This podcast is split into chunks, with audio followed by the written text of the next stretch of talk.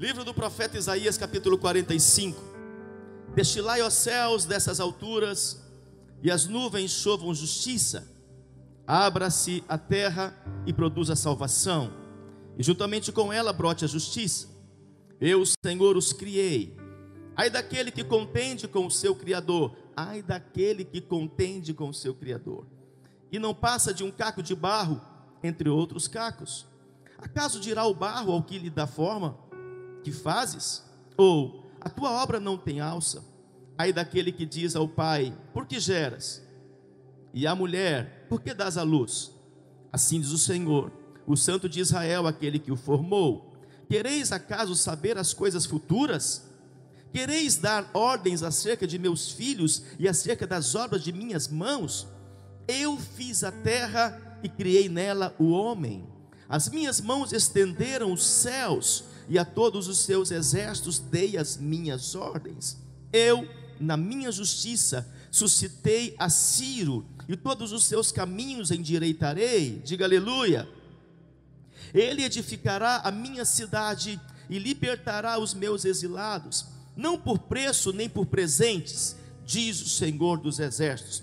Assim diz o Senhor: a riqueza do Egito e as mercadorias da Etiópia e os sabeus Homens de grande estatura passarão ao teu poder e serão teus. Seguir-te-ão, irão em grilhões diante de ti e se prostrarão e te farão as tuas súplicas, dizendo: Só contigo está Deus e não há outro que seja Deus. Repita comigo: Só contigo está Deus e não há outro que seja Deus. Repita comigo: Só contigo está Deus e não há outro que seja Deus.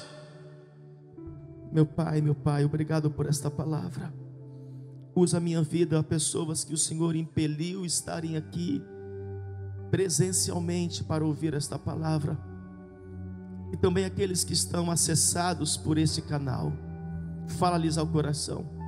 Que ninguém se distraia. Que toda a atenção seja voltada à tua palavra. E que todos saiam daqui com o propósito que o Senhor os trouxe de transformá-los, de melhorá-los, de abrir um portal, de abrir caminhos e levá-los ao propósito final, em nome de Jesus. Amém, amém e amém. Vamos aplaudir bem forte ao Senhor. Se expressa, reaja aí. Deus, tudo que Ele faz e Ele fez é por um propósito. E quando o homem discerne o propósito de Deus, ele alcança a plenitude, ele se torna realmente uma pessoa realizada, abençoada. Eu estava ministrando hoje pela manhã em Porto Nacional, e eu estava falando ali aqueles casais, o propósito do casamento, que é gerar filhos e seguir um ministério e cumprir um chamado, porque todo casal que entende do propósito de um casamento gerar filhos e que o casamento é um ministério, ele se torna um casamento pleno, se torna um casamento completo. Eles não precisam buscar outras coisas. Então Deus nesse texto aqui está falando que ele tem um controle de tudo, tudo ele fez para um propósito. Então, quem é o homem para questionar por que, que a mulher dá a luz? Por que, que foi criado isso ou aquilo? Por que temos que passar por essas coisas ou por aquelas? E muitas pessoas estão contendendo com o Criador. O que é contender com Deus? É você questionar as coisas de Deus, é questionar por que tem que passar por algumas coisas. Só pergunta para Deus por que você está passando por alguma coisa, quando você não entende que em tudo há um propósito. Quando você entende que em tudo há um propósito, inclusive nas tempestades, inclusive nas dores, inclusive nas dificuldades, nas traições, nas perseguições. Então você não fica perguntando a Deus o porquê, porque você sabe que tem um propósito. Como está escrito em Romanos, todas as coisas cooperam para o bem daqueles que amam a Deus, ou seja, as coisas não cooperam para aqueles que contendem com Deus, com aqueles que questionam Deus, com aqueles que ficam perguntando por quê, o porquê, o porquê, mas todas as coisas cooperam para o bem daqueles que amam a Deus, ou seja, que estão procurando discernir o propósito de todas as coisas, porque você nasceu para um propósito, então você tem que ser um homem de propósito. E o teu propósito, ele não pode ser apenas natural. Sim, você tem propósito de alcançar as coisas naturais que também são necessárias, mas há um propósito maior em você conquistar as coisas naturais. O propósito de você alcançar as coisas naturais é estabelecer um propósito espiritual, que é o propósito de Deus em todas as coisas. Quem está entendendo aí, diga aleluia. E nessa noite você vai acessar o propósito final, o propósito que Deus tem para você. Entender que você, até aqui, você está com um propósito e discernir todas as coisas, entender os contrastes das coisas, até mesmo algumas enfermidades Deus permite, porque na enfermidade você dá valor à saúde. Deus permite o frio, porque no frio você dá valor ao calor. Deus permite o calor, porque no calor você dá valor a um vento fresco, a um vento frio. Deus está nos ensinando e tem um propósito de nos ensinar os contrastes da vida. Até um propósito na morte, porque na morte descobrimos que é um propósito maior. Na morte, quando pessoas morrem, nós descobrimos o propósito da vida o quão importante é a vida. Então, os contrastes Deus permite para você, você valorizar as coisas que você não valorizava. Deus permite passarmos por alguns apertos para que pudéssemos então valorizar aquilo que nós temos. Muitas vezes as pessoas vivem numa vida muito abastada, numa vida muito boa, e às vezes Deus permite uma pressão para que você valorize e não desvalorize aquilo que realmente deve ser valorizado. Então Deus permite os contrastes da vida. Quando estão entendendo, diga aleluia. Na noite, no escuro, nós damos valor à luz. E quando o sol está escaldante, nós damos valor à sombra. Entenda os contrastes. Em toda a obra da criação de Deus há um propósito. Em tudo que Deus fez e que Ele faz, Ele quer me ensinar, Ele quer ensinar você alguma coisa. Se não houvesse algumas enfermidades, você não daria tanto valor à vida. Se não houvesse tantas dificuldades e também algumas pressões, você não daria valor a Ele. Por isso que às vezes Deus permite algumas situações adversas para que você volte a dar valor a Ele. Deus permite algumas situações adversas na sua vida para que você volte a dar valor a Ele, porque tem alguns homens, eu falo em gênero, que só dão valor a Deus, só buscam a Deus quando a situação está ruim, quando houve uma perda, quando houve uma morte, quando houve uma situação difícil, quando veio desemprego, quando veio uma enfermidade. Então, cooperadores não vão dar valor a Deus, e Deus permite, porque é uma linguagem dele de fazer com que você volte para Deus. Mas quando você entende o propósito, você não tem que passar mais por essas coisas, porque você já está chegado a Ele, você já ama Ele, independente da situação A, situação B, com dinheiro, sem dinheiro, com enfermidade ou com saúde, você já entendeu o propósito de andar nos caminhos dEle, de amar a Ele sobre todas as coisas. Então Deus não tem que ficar dando essas coisas para você chegar para perto dEle, porque você já aprendeu a valorizá-lo. Se você é essa pessoa, pessoa que está aqui está entendendo esta palavra, se expresse e reaja aí em nome de Jesus. Diga aleluia. Mas apóstolo, eu quero saber qual é o propósito, como eu, eu posso alcançar o propósito final. Eu sei que Deus tem um propósito maior daquilo que eu estou vivendo. Deus tem um propósito superior ao que eu estou passando. Como eu vou alcançar esse propósito divino? Como eu vou alcançar esse propósito de Deus? Como eu vou chegar ao propósito que Ele tem na minha vida? Em primeiro lugar, eu vou dar algumas chaves para você.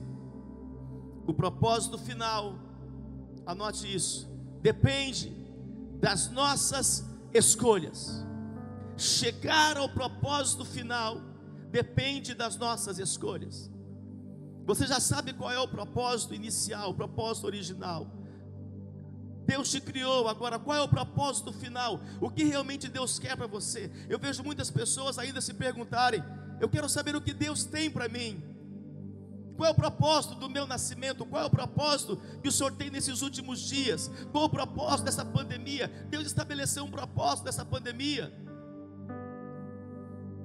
E eu tenho dito aqui que Deus desacelerou, nós estamos muito mais do que numa curva epidêmica, nós estamos numa curva espiritual. O Senhor nos desacelerou para que voltássemos para Ele, para que voltássemos a valorizar nos detalhes, valorizar a família, valorizar o ser humano, valorizar as pessoas, embora o diabo está se oportunizando da situação e tentando afastar as pessoas, levando a um distanciamento onde ele quer que rompa o contato, ele quer que rompa os abraços, ele quer que rompa, que rompa com os toques físicos, o inimigo sempre vai se oportunizar de um plano que Deus estabeleceu, mas quando você entende na íntegra o propósito de Deus, você não é manipulado pelo inimigo, você não é roubado pelo inimigo. Quem está entendendo, diga aleluia.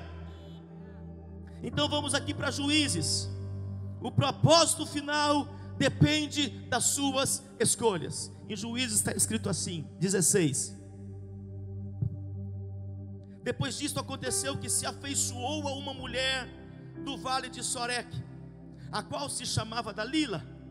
Então os príncipes dos filisteus subiram a ela e lhe disseram: Persuade-o e vê em que consiste a sua grande força, e com que poderíamos dominá-lo e amarrá-lo, para assim o subjugarmos, e te daremos cada um mil e cem ciclos de prata verso 15.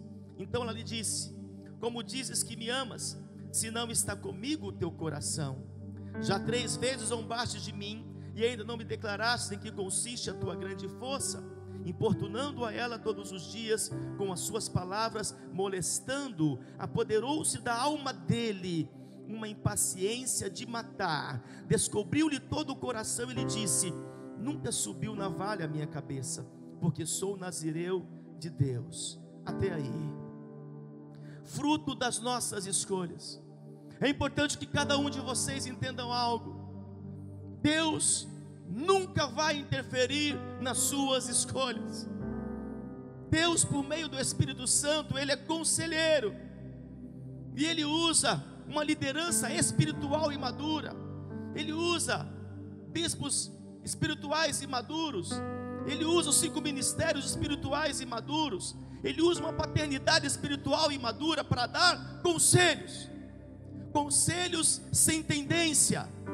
Conselhos divinos. Conselhos espirituais.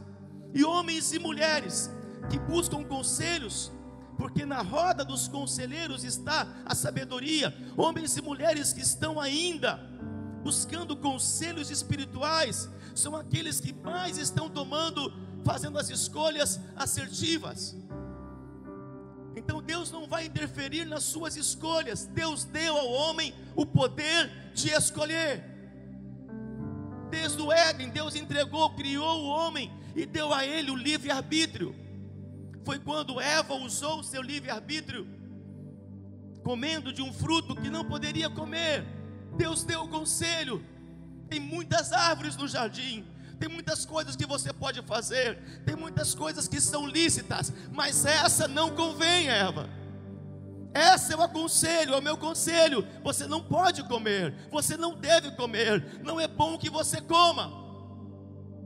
Mas Satanás, transfigurado em serpente, persuade a Eva, e vai tocando no âmago, no ego de Eva, dizendo: Olha, ele te disse isso só para que você não conhecesse um pouco mais do que você pode conhecer. E nisso eu abro um parênteses aqui. Cuidado com a busca de muito conhecimento, porque o muito conhecimento sem o equilíbrio do Espírito Santo e da revelação, ele pode matar você. Tem pessoas que querem saber demais, e quando sabem demais acabam tropeçando em muitas coisas que estão sabendo que não era tempo para conhecer, ou que não estavam com fundamento para conhecer, não tinha uma estrutura para conhecer. E Eva então come do fruto, ela rejeita o conselho divino. Satanás, ele sempre vai tentar persuadir você para que você escolha um caminho que não seja o caminho de Deus e o caminho que não é o caminho de Deus vai levar a um propósito que não é o propósito de Deus. Quantos estão entendendo aí? Se expresse aí. E agora entenda como que o inimigo se levanta diante de uma pessoa consagrada. Sansão agora. Anos depois acontece esse episódio. Sansão, um nazireu consagrado. Seus pais foram chamados pelo anjo, disseram: Você vai ter um filho. São estéreis, mas terão filho. E você vai consagrar esse filho, como foi consagrado aqui agora, o Rafael. E nele não passa navalha na cabeça, ele será um nazireu consagrado. Deus havia separado para dar a ele poder, para dar a ele autoridade. E o inimigo agora se levanta, uma filisteia se levanta, chamada Dalila. E Dalila, da mesma forma, como a serpente, persuade a Sansão, porque foi oferecido dinheiro para ela. E ela precisava descobrir de Sansão de onde vinha a força dele. Como ele era tão forte, como ele tinha tanto poder, como ele conseguia fazer aquelas coisas, derrubar, derrubar tantos inimigos. E ela vai seduzindo a Sansão, persuade a Sansão. Cuidado que Satanás tem um poder de persuasão incrível. Ele fez doutorado nisso. E Sansão, persuadido, como Eva, enganado, ludibriado, encantado, ele diz que a sua força estava em seus cabelos. E no momento de distração, Eva pega a tesoura corta os cabelos de Sansão. Dalila corta os cabelos de Sansão. Na verdade, estava cortando as suas forças. E amarrou quando Sansão acorda. Ele já estava com os cabelos cortados e todo amarrado pelos filisteus. E é isso que o inimigo tem a fazer quando você faz as escolhas erradas. Porque Eva fez a escolha errada, tinha um conselho. Sansão faz a escolha errada, mas ele tinha um conselho dos pais. Os pais disseram: Por que tem tantas mulheres por aí, Sansão? Você vai deitar com uma que não ama a Deus, você vai procurar uma que não serve a Deus, você vai procurar uma mulher no meio dos filisteus, Sansão. Tem tantas mulheres aí com o Espírito Santo, tem tantas mulheres aí saudáveis. Você vai buscar alguém que não ama o Senhor, que não tem o mesmo o mesmo espírito, que não tem o mesmo sentimento. Sansão não faça isso, mas Sansão não seguiu os conselhos dos pais. As consequências de Adão e Eva nós vivemos até hoje e as consequências das escolhas erradas, como Sansão, muitos também estão passando hoje.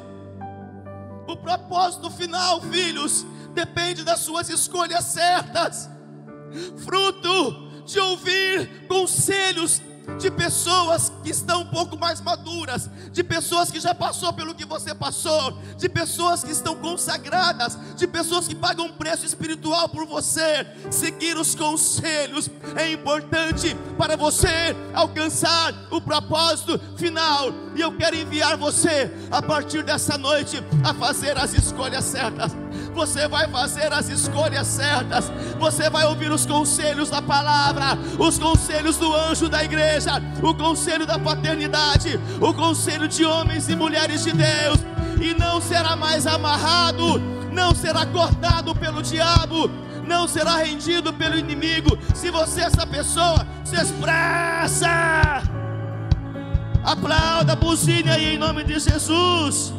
Sansão perdeu as suas forças. Todas as vezes que você faz, pense comigo, que você faz escolhas erradas, você começa a enfraquecer. Por que, que eu fui fazer isso? Por que, que eu fui fazer de novo? Errei de novo. Minha mãe me avisou, meu pai me falou, meu líder me aconselhou. As escolhas erradas sempre vão trazer fraqueza. Começa a trazer coitadismo, começa a trazer autocondenação, autojuízo. Quantos estão entendendo? Diga aleluia. Diga glória a Deus. Foi o que Sansão viveu.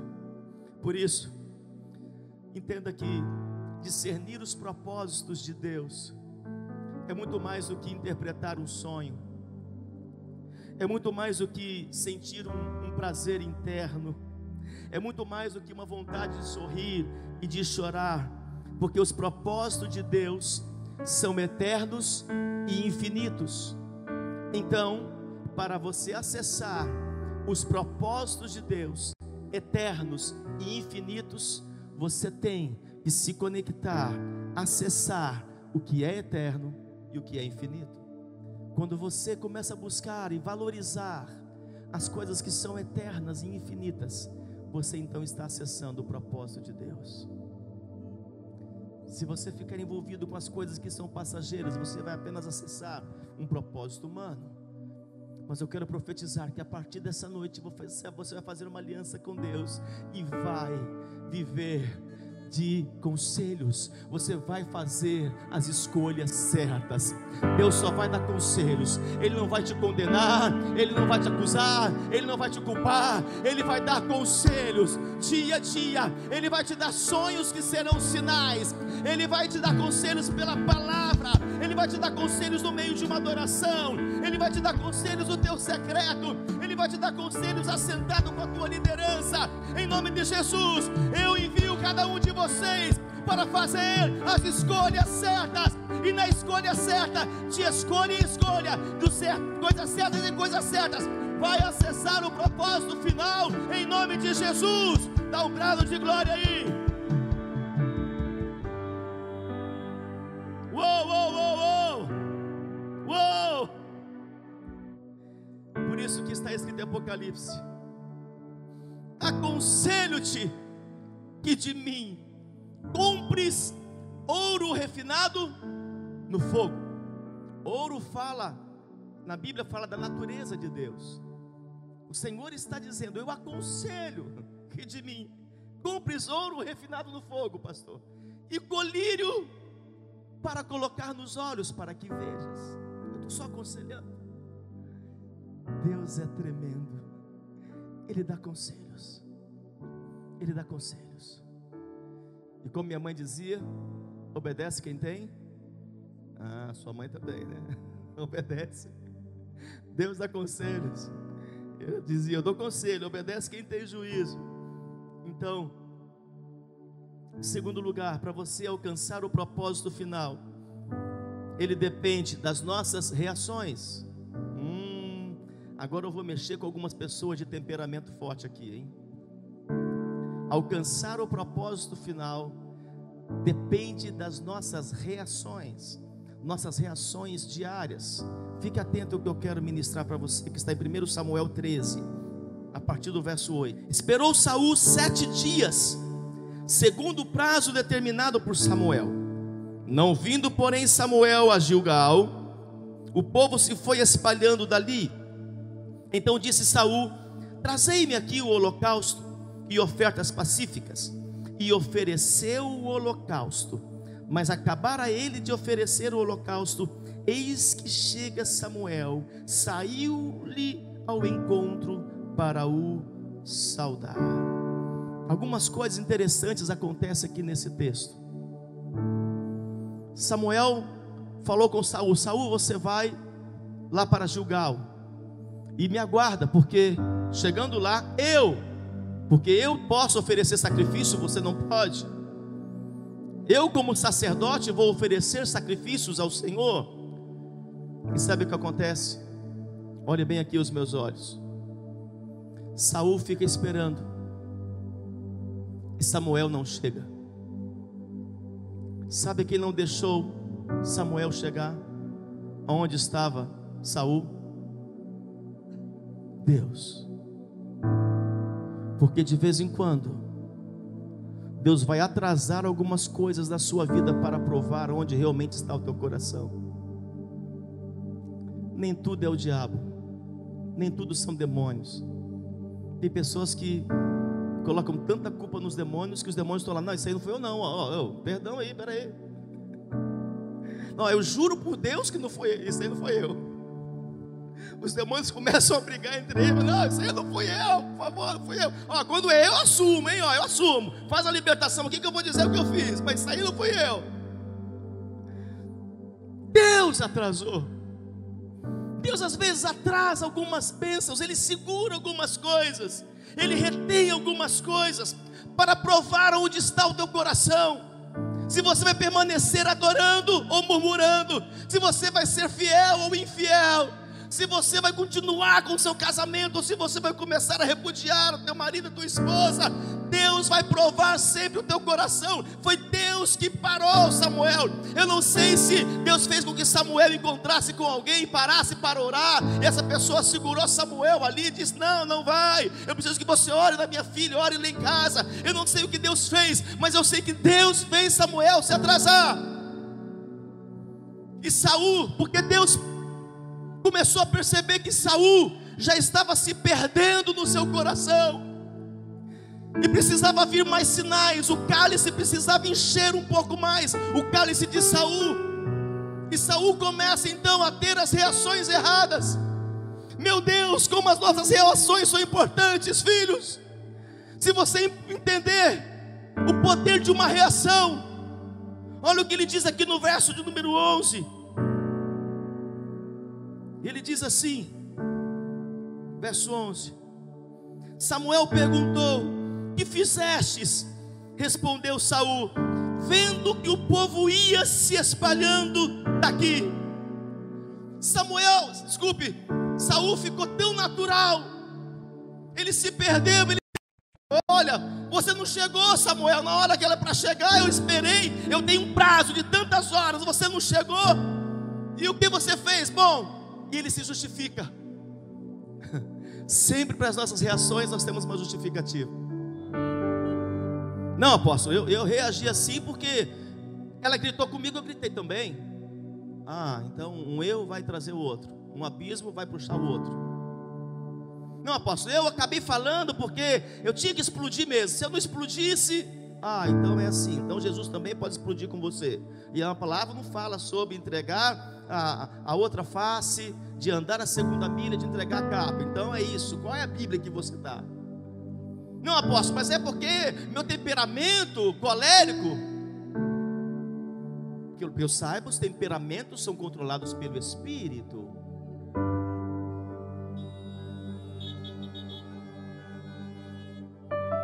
Para cada reação da carne, há uma desculpa religiosa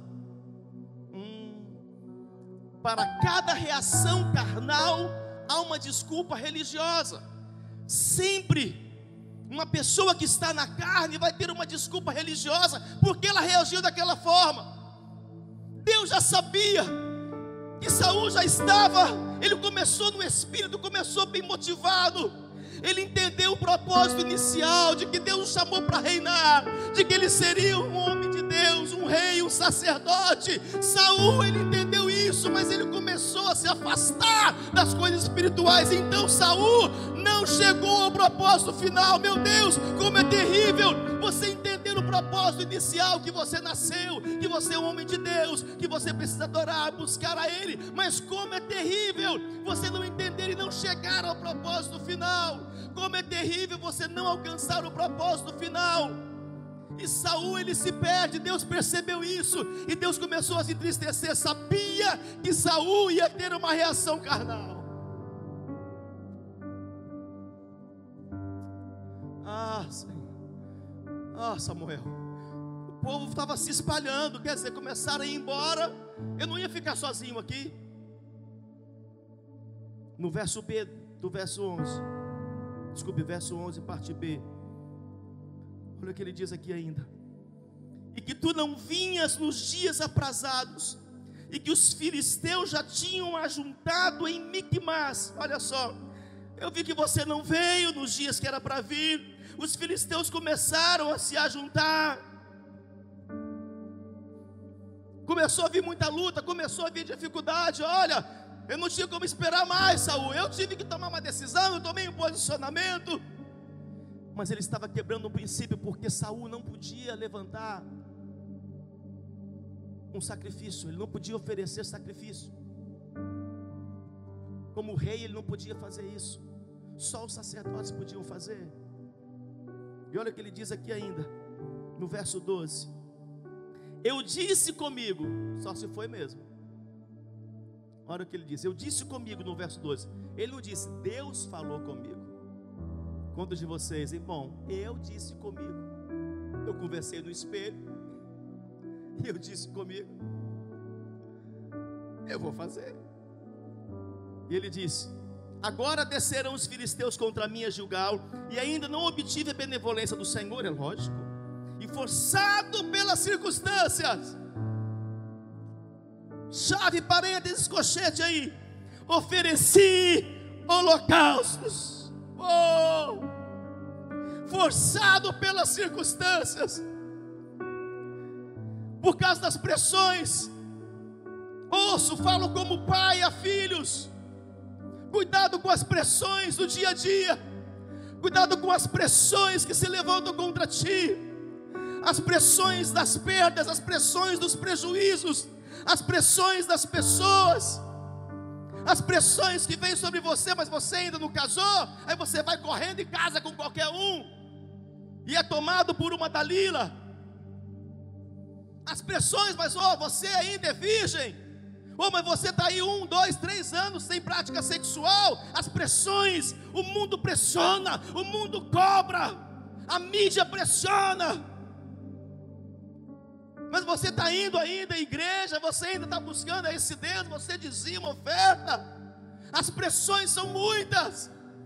E Saul ele fala algo tremendo aqui, forçado pelas circunstâncias. Ou seja, eu fui pressionado, Samuel. Mas para Deus isso não era uma justificativa. Foi uma escolha de Saul.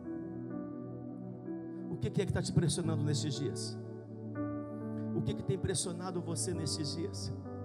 Porque forçado pelas pressões, forçado pelas pressões, muitas pessoas têm feito as escolhas erradas. Meu Deus, isso é muito tremendo. Cuidado com aquilo que você está sendo pressionado são muitas perseguições, são muitas palavras contrárias, são muitas invejas. A família pressiona, vai continuar ainda com essa pessoa, a família pressiona. Você vai querer ser um homem santo, você vai ser fiel a essa mulher, você vai continuar casado. São muitas as pressões, a família pressiona, a sociedade pressiona, o diabo pressiona. E cuidado para você não tomar as decisões erradas. Cuidado. Cuidado com as suas reações elas são muito importantes. Então, pense antes de fazer, isso é sabedoria. Cuidado com a forma que você reage. Tem mulheres perdendo maridos, porque reagem do bate-pronto, liberam palavras chulas, palavras agressivas. Tem maridos afastando as suas esposas. Quantas pressões, jovens sendo pressionados em suas vidas sexuais, casais sendo pressionados à sua fidelidade conjugal. Na sociedade é assim, mas você é marido de uma mulher só, você é novo ainda, bonito, você não fica com ninguém. É muita pressão, mas cuidado com as suas reações. Eu quero profetizar que a partir de agora, você vai ter reações espirituais e não carnais, em nome de Jesus. Não importa o que vai acontecer, não importa o que vão falar com você, as tuas reações serão reações espirituais. Sabe por quê? Porque você sabe do teu propósito final. Você não vai negociar o teu propósito final. Já sabe o propósito original mas vai chegar ao propósito final. Se você é essa pessoa que está aí, se expressa aí, dá um brado de glória, dá um brado de glória, outro brado de glória. Quantas vezes eu já pensei em fazer tanta coisa? Quantas vezes a minha carne quis fazer tantas coisas? Porque a carne quer fazer. A carne quer reagir, a carne quer bater, a carne quer satisfazer a vontade dela. Mas o espírito não. Por isso entenda. Enquanto vocês andarem em espírito, os segredos do propósito final serão revelados. Entenderam isso? Diga aleluia. Diga glória a Deus. Terceiro, o propósito final depende das nossas decisões. Das nossas decisões, não só as escolhas, não só as reações, mas as nossas decisões. Em Jonas capítulo 1, vou te dar esse fundamento. Já estou encerrando, só mais uma hora. Quem buzinou me deu uma hora, hein? Uma, duas, três, quatro, cinco, seis, sete. Multiplicado por todos os carros aqui vai dar mais, é lógico.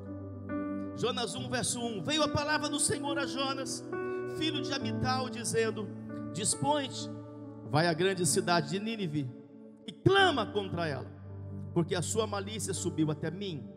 Jonas se dispôs mas para fugir da presença do Senhor para Tarsis. E tendo descido a Jope, achou um navio que ia para Tarsis. Pagou, pois, a sua passagem e embarcou nele para ir com eles para Tarsis, para longe da presença do Senhor. Olha o que é um homem se perder no destino e ser sabotado no seu propósito final. Mas o Senhor lançou sobre o mar um forte vento, e fez-se no mar uma grande tempestade, e o navio estava a ponto de se despedaçar. Verso 14. Então clamaram ao Senhor e disseram: Ah, Senhor, rogamos-te que não pereçamos por causa da vida deste homem, e não faças cair sobre nós este sangue, quanto a nós inocente, porque tu, Senhor, fizeste como te aprouve. E levantaram a Jonas e o lançaram ao mar e cessou o mar da sua fúria. Verso 17: Deparou o Senhor um grande peixe para que tragasse a Jonas, e esteve Jonas três dias e três noites no ventre do peixe. Muitas vezes, filhos, nós enfrentamos tempestades desnecessárias, enfrentamos as fúrias deste mundo, e alguns são até engolidos pelos grandes peixes desta terra, por fazer as, tomar as decisões erradas. Deus deu um conselho para Jonas. Disse: Jonas, você vai para Nínive. Eu preciso de alguém que clame lá. E Jonas toma a decisão de ir para Tarsis. Ele viu que já estava saindo o navio para Tarsis. Meu Deus, de quem achou que estava se escondendo? De quem você acha que você se esconde? Quando você toma as decisões erradas, quando você toma as decisões humanas, as decisões favoráveis. Jonas não queria. Ele acessa um barco junto com aqueles homens. E ele vai para Tarsis. E começou grande tempestade. Sabe como? Porque quando os velejadores e esses barqueiros, os comandantes, eles saem, eles já sabem se vai haver tempestade, se vai ter ventos fortes ou não, eles conhecem o tempo, e naquela época, pela, pela lua, conheciam se haveriam ventos fortes ou não, e não tinha vento, não haveria ventos fortes, mas por causa de Jonas, que era a pessoa certa no lugar errado, fazendo a coisa errada, o Senhor sopra um grande vento, veio a tempestade, e houve uma revelação. Talvez alguém com discernimento de espírito disse: deve estar acontecendo alguma coisa errada aqui. Não estava previsto nenhuma tempestade, porque estamos passando por isso. E naquela época, o profeta, ele era muito verdadeiro, ele tinha algo muito poderoso. Eles sabiam que Jonas era um profeta e disseram: Jonas, será que é você? Você não fez nada de errado, não? Porque você poderia então mudar essa situação. Você poderia dizer aqui para que acalmasse a tempestade, profetizar, como profetizou Elias. Jonas não pôde fazer nada porque ele estava longe da vontade de Deus, tomou uma decisão errada. As decisões erradas, as decisões humanas, sempre vão nos levar para longe da presença de Deus, e longe, filho, da presença de Deus, nós vamos sofrer tempestades de morte, nós vamos enfrentar os ventos de morte, porque tem tempestades que são de vida, são tempestades que Deus envia, como enviou para os discípulos para ensinar, para provar, mas existem tempestades que são enviadas para destruir, fruto das nossas decisões erradas. Oh. Quantos estão entendendo o que eu estou falando? Jonas decidiu fugir ele mudou o seu coração, tomou a decisão errada. Então pegaram Jonas, olha que vergonha, e lançaram ele para o mar. Mas por misericórdia, Deus envia um grande peixe. Achamos que era uma baleia, um grande peixe. E esse grande peixe engole Jonas e depois cospe ele para fora, vomita ele no outro território, em outra região. Que vergonha. Sabe por quê? Todas as nossas decisões erradas vão trazer vergonha em nossas vidas. E sabe mais? Também aqueles que estão conosco. Precisamos estar atentos às decisões que vamos tomar. Marido, cuidado com as decisões que você toma. Porque não só você pode enfrentar uma tempestade, mas todos aqueles que estão no barco da sua vida. Mulher, cuidado com as decisões que você toma. Porque não somente você, mas também até os filhos que estão com você, que convivem com você, podem enfrentar tempestades desnecessárias porque tomou a decisão errada. Discípulos, líderes, cuidado com as decisões que vocês tomam porque todos aqueles que estão seguindo vocês também poderão passar pelas consequências das tempestades desnecessárias. Quantos estão entendendo aí? Se expressa em nome de Jesus. Por último, segundo Samuel 12, o propósito final depende dos nossos posicionamentos.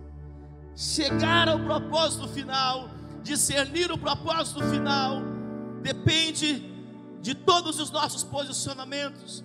Em 2 Samuel 12, vamos comigo. Mais fundamento para você, verso 15. Então Natan foi para casa. A morte do é, e o Senhor feriu a criança que a mulher de Urias dera luz a Davi. E a criança adoeceu gravemente.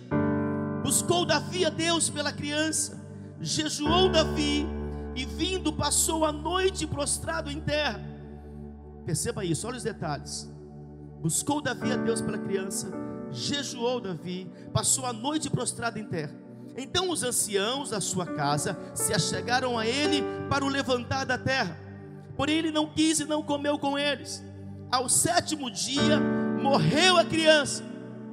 E temiam seu servo de Davi informá-lo de que a criança era morta porque diziam: Eis que estando a criança ainda viva, lhe falávamos, porém não dava ouvidos à nossa voz. Como, pois, lhe diremos que a criança é morta?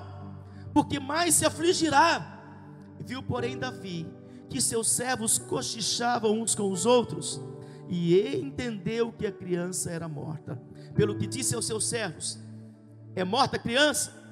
Eles responderam: Morreu. Uau! Davi, ele teve um caso de adultério com a mulher do seu comandante, com Betseba, esposa de Urias, e teve um filho. E agora essa criança, ela estava doente. E enquanto essa criança estava doente, olha bem aqui para mim, porque eu tenho algumas revelações e vou encerrar assim. Mas é muito importante as coisas que eu vou falar para vocês que você deve levar para toda a sua vida. Davi, enquanto a criança estava doente, ele rasgou as suas vestes, ele orou, ele jejuou, ele pagou um preço, ele ficou na casa do Senhor o tempo inteiro, buscando. Os servos foram levar alimento para Davi, porque como rei, ele precisava se fortalecer, ele precisava se alimentar, e foram levar alimento ali para Davi. Davi não quis comer porque estava em jejum. Os servos começaram a ficar preocupados. Davi estava emagrecendo, em jejum, ficando fraco, mas estava entendendo o propósito que ele tinha que pagar um preço por aquela criança que estava doente. Mas aconteceu que a criança morre. A criança morreu. E agora os servos ficaram preocupados, meu Deus, como vamos dar, vamos dar esse aviso de que o filho morreu, essa criança morreu, porque ele já estava sem comer, ele já estava ali orando e jejuando, já estava se acabando todo, porque eles não discerniram isso espiritualmente. Como vamos dizer, aquela criança está morta? E Davi ouviu os cochichos, ouviu aquela conversa. E Davi chega diante deles e pergunta: A criança morreu? eles olham um para o outro e não tinham o que fazer, disseram: Sim, a criança morreu. Uau. Mas olha o que você, o que é você dar continuidade ao propósito. Sabemos que tem muitas pessoas que estão perdendo pessoas lá fora. Diga, mas eu estou coberto pelo sangue de Cristo. Diga, mas eu estou coberto pelo sangue de Cristo. Mas olha o que é você entender um propósito. Vamos comigo aqui para o verso 20. Então Davi, olha o que é ser um homem posicionado, um homem de posicionamento. Então Davi, no verso 20, se levantou da terra. Davi se levanta da terra. Depois que passa por aquele momento, depois que passa por aquela angústia, depois que passa por aquela dor, por aquele sofrimento, ele se levantou da terra. Sabe o que significa se levantar da terra? É se levantar da dor, é se levantar da morte, é se levantar do fracasso. Deus está chamando você a ter posicionamentos a despeito do que você passou, a despeito do que você perdeu, a despeito do que você enfrentou, filho. É você ter um posicionamento e se levantar. Deus quer que você se levante se levante desta luta, se levante desse prejuízo, se levante deste dano, se levante deste divórcio, se levante desta perda. Você que está ouvindo aqui comigo, se levante, diz o Senhor.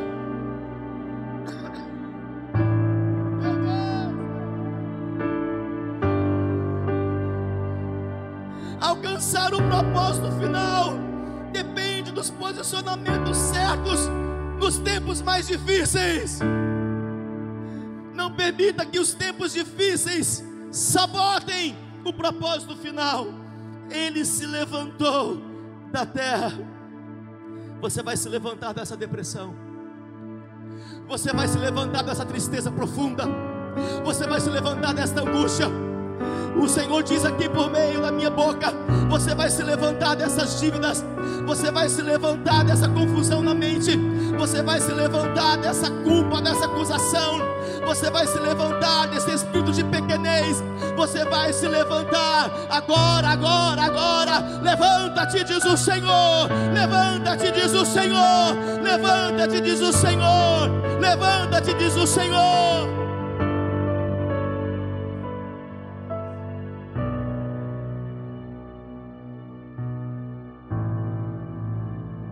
Ainda diz o verso 20, tem muita revelação aqui. A Bíblia diz que ele se levantou da terra e se lavou. Ele se lavou. Ele se limpou da acusação, ele se limpou da culpa, ele se limpou do passado.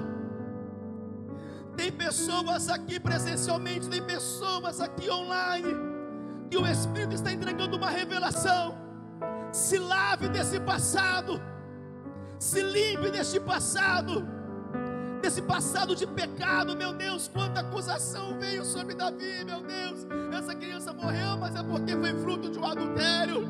Eu sou culpado. Como que o diabo culpou essa pessoa? Como que o diabo culpou Davi? Tá vendo, Davi? Olha só, esse sofrimento.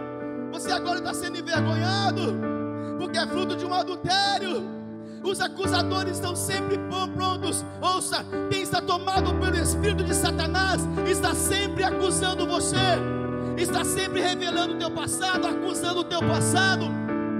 O diabo acusa você pelo passado, mas Deus te absolve pelo teu presente.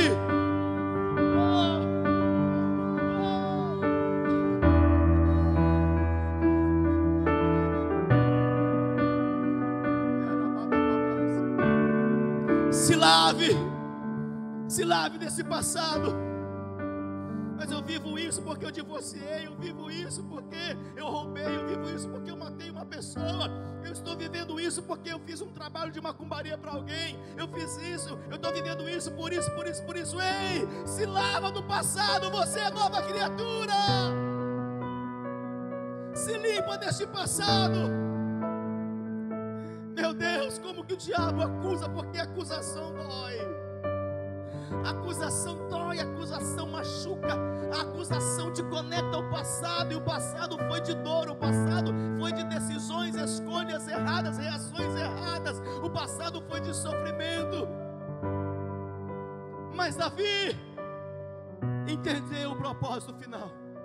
Ele disse: Eu não vou permitir que as coisas do presente amarram do passado, amarrem o meu presente e me roubem do futuro. Eu tenho que me lavar, eu tenho que me limpar. Diabo, você não vai me prender nessa data, você não vai me prender naquele dia que eu adulterei. Eu escrevi um salmo 51. Meus ossos ficaram enfermos eu confessei o meu pecado, Deus me perdoou, Satanás. Porque pecado confessado é pecado perdoado. Satanás, você não vai me prender no dia que eu adulterei, no dia que eu errei. Você não vai me amarrar no dia que eu fiz coisas erradas. Porque já não há mais condenação para aqueles que estão em Cristo Jesus.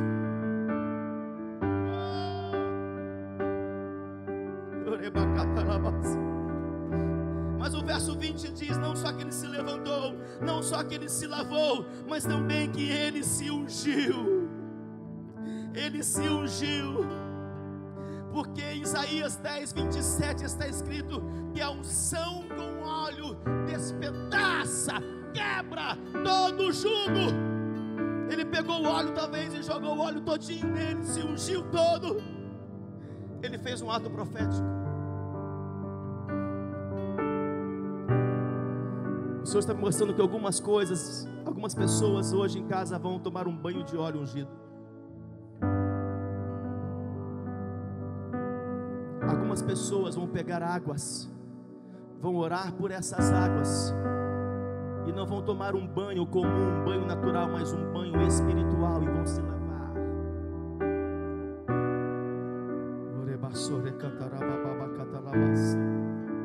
Ele se ungiu unção despedaça o jugo, o jugo do medo, o jugo da religiosidade, as amarrações, o medo de tentar de novo, o medo de investir, de arriscar, de arriscar, o jugo do fracasso. Meu Deus, quantas pessoas estão tomadas pelo jugo do fracasso. Davi, se não entendesse do propósito, não fosse um homem conectado com Deus e não soubesse que tinha um propósito final que ainda iria, iria se cumprir, ele ia dizer: Eu sou um fracassado mesmo. Quem libera esse discurso, eu sou um fracassado mesmo, é porque se perdeu no propósito final. Quem diz, eu não sirvo para nada, só faço coisa errada, nada dá, errado, dá certo na minha vida, é porque não entendeu ainda o propósito final que Deus tem. Davi não deixou ser tomado por esse, pela autocomiseração, pelo coitadismo, pelos milindres que o inimigo tentou colocar sobre ele. Davi não permitiu ser possuído pela vitimização, porque ele se posicionou espiritualmente. Eu quero liberar, você vai se posicionar sempre, sempre, sempre, filho. Você vai se posicionar espiritualmente. Não terá obra de emoções, de sentimentalismo, não terá obras da carne, de emocionalismo, terão obras espirituais, posicionamentos espirituais. Se você está entendendo essa palavra profética, se expressa em nome de Jesus. O verso 20 ainda diz: que ele se levantou, se lavou, se ungiu, mudou de vestes. Mudou de vestes. Até então, Davi estava com as vestes, porque naquela época as vestes representavam o estado da pessoa. Daí veio a cultura, que agora hoje as vestes pretas, que é um símbolo de quem, por exemplo, está de luto. O pano de saco de alguém que estava se consagrando a Bíblia diz que Davi ele fez tudo isso, mas também mudou de vestes. Diga, mudou de vestes.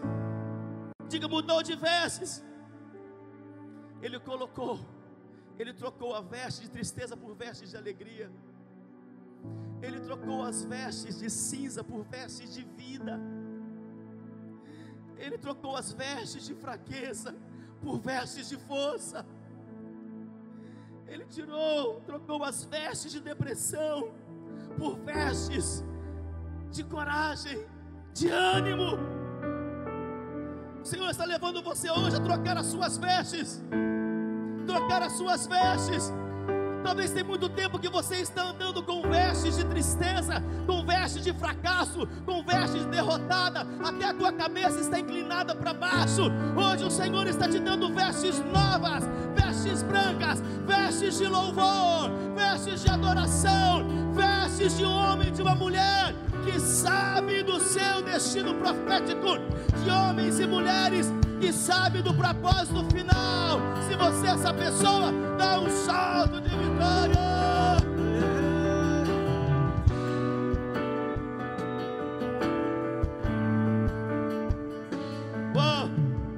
olha o que ele faz não estou encerrando. Ele se, ele se levantou, se lavou, se ungiu, mudou de vestes, e diz aí no verso 20: Ele entrou na casa do Senhor. Sabe por que o Pai trouxe você aqui presencialmente e também conectado virtualmente para você recomeçar? Casa de Deus é o lugar do recomeço. Davi não foi, filho, espairecer no shopping, andar na praia. Ele não mergulhou no Netflix. Ele não entrou no seu quarto fechado e colocou uma música depressiva. Davi não se isolou. Davi não ficou se lamentando. Olha o, o posicionamento de um grande rei, o maior deles, de um grande sacerdote, o maior deles, de um grande adorador, um dos maiores que vimos nas Escrituras. Ele entrou na casa do Senhor.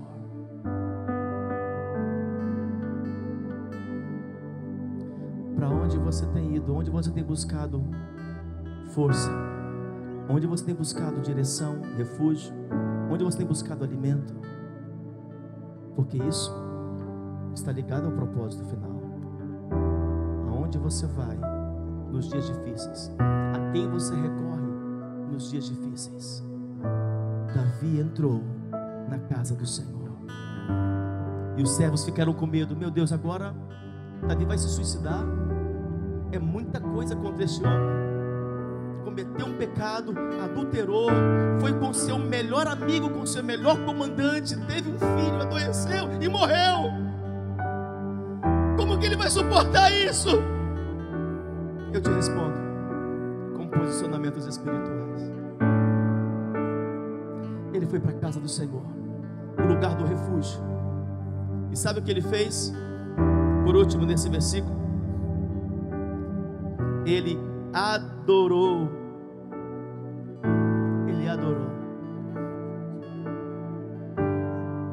Diz o verso, ele adorou. Não pela perda, não pela situação, mas talvez Davi ali, Pastor Júnior pegou a sua a sua harpa e começou a adorar simplesmente porque era um homem de propósito que entendeu o propósito final e amava a Deus. Ele não guardou mágoa, ele não contendeu com Deus, ele não brigou com Deus, não ficou questionando Deus. Senhor, o Senhor me chamou, o Senhor que me chamou, eu sou um sacerdote. Eu já pedi perdão, o Senhor já me perdoou. Mas, Senhor, por quê? Por quê? Estou sendo envergonhado como um rei, passando por isso. Não. Meu Deus, meu Deus. Começou a tocar sua harpa.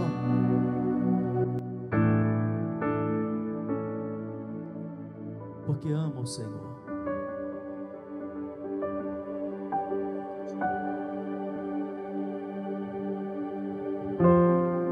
casa do Senhor. Muitas vezes nós adoramos por causa das situações. E até nossas são canções de tristeza, são canções com dores. Mas Davi não liberou para o Senhor uma canção com dor, mas uma canção porque amava o Senhor. Porque amava Deus. Entendam? Para você alcançar o propósito final, você tem que ser um adorador. Porque um adorador acessa os propósitos do seu Criador. O filho adorador acessa o propósito do seu Pai, que o gerou, que o criou com o propósito de o adorar.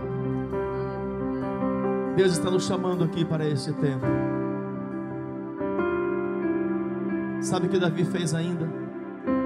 Depois que ele entrou na casa do Senhor, ele comeu pão, ele se alimentou,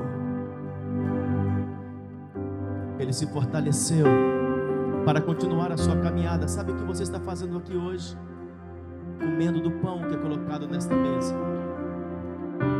Há uma mesa espiritual em que o Senhor está liberando alimento para que você coma do pão e seja fortalecido e continue na sua caminhada, na sua jornada rumo ao seu destino profético, cumprindo o propósito final, em nome de Jesus. Levante as mãos e adore.